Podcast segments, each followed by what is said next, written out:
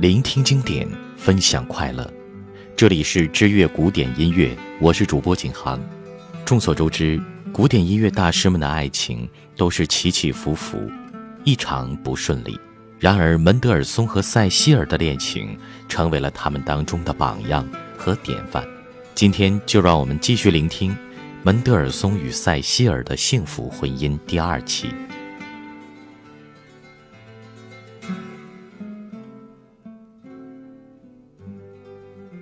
门德尔松的父亲在儿子自己起草的歌剧脚本上进行批改，留下了一句寓意深长的话：“像菲利克斯这样文绉绉到几近病态的人，不仅很难找到歌剧院与他合作，即便是娶老婆，也会很艰难。”老爸的这句话说中了前半句，后半句却是大大的误判。在父亲辞世的第二年，门德尔松结婚了。当时他二十七岁。一八三六年，门德尔松被邀前往法兰克福，这是一次意外之旅，却也是神的安排。他是去替代生病好友谢尔的工作，去做塞西利安音乐协会指挥的。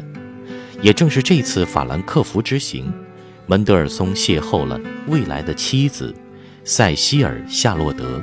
苏菲·詹鲁诺，她是法国革新教会牧师的女儿，父亲很早就过世了，母亲马丹·詹鲁诺依旧年轻貌美。起初，她频频造访的理由是探望母亲，但真正的目的自然是二八年华的女儿。虽然内心好像是一团火在烧，但她却没有像莫扎特。贝多芬那样表现得如此猴急，他甚至主动放手一个月，想用距离来考验一下这份爱情是否比磐石还坚。临行前，协会赠送他一个标注着 “F.M.” 和塞西尔的化妆盒，以作留念。带着牵挂远行，门德尔松自然内心澎湃。其实早在前两日，他就通过书信。向妹妹吐露了心声。这次真的无药可救了，从来没有过，真的，我从来没有过这样的感觉。两日后的启程成了最让我痛彻心扉的事儿。我不想走，但又有什么办法呢？一切痛苦的根源都是因为那个美丽的姑娘。总之，在我启程之前，一定要和她再见一次。可他真的也同样爱着我吗？我不知道。如果是的话，我会不会手足无措？我唯一能确定的是，心脏跳动了这么多年，第一次感受到什么是生命，什么是幸福，什么是希望。原来，都是因为他。此刻我已经是那只放在祭坛上的羔羊，审判的鹅毛笔握在他的手上，无论是怎样的结果，我都欣然接受，因为那是他的决断。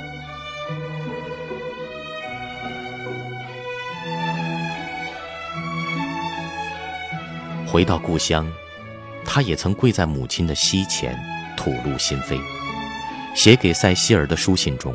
每个汗毛孔都能感受到他那骚动不安的心。当翘首以盼的回信让他明白对方的心思后，门德尔松几乎是飞回了法兰克福，向塞西尔求婚。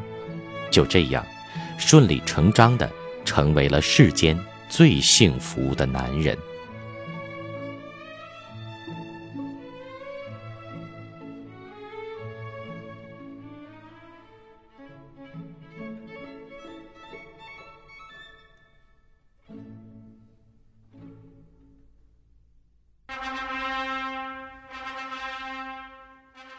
门德尔松订婚的消息不胫而走。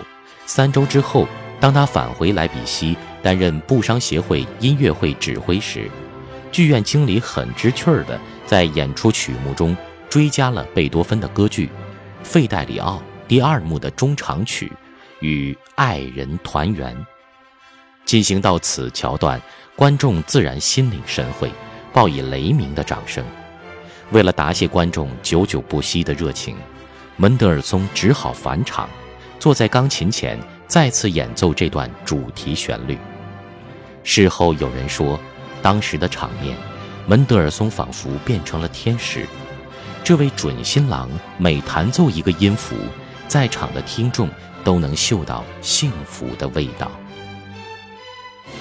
当圣诞节来临之际，他赶往法兰克福，跟爱人一起，在烧回给妹妹的家书中，他言辞犀利地提到了一件事：今年的圣诞节收到一份让我气愤的礼物。某位不知名的蹩脚画家为塞西尔做的一幅肖像画，平心而论，他把塞西尔画得更漂亮了，但也把她画成了一个胭脂俗粉的女人。他真是一个三流的画家，根本画不出塞西尔的神韵来。门德尔松的爱情很显然地进入到最高潮，降 A 大调二重奏无词歌。O.P. 十八，就是门德尔松为塞西尔写的一首情歌。当时，塞西尔旅居巴黎，此曲完成后，门德尔松第一时间将手稿寄往巴黎。由于不可能独自完成，他只能请安利霍尔兹帮忙。当充满爱意的旋律响起时，塞西尔的眼眶中溢满了幸福的泪滴。感谢您聆听今天的知乐古典音乐为您分享的古典音乐背后的故事。关注微信公众账号或新浪微博“知乐古典音乐”，在那里您可以阅览到更多古典音乐大师们背后的故事。聆听经典，分享快乐。我是景航，我们下期再见。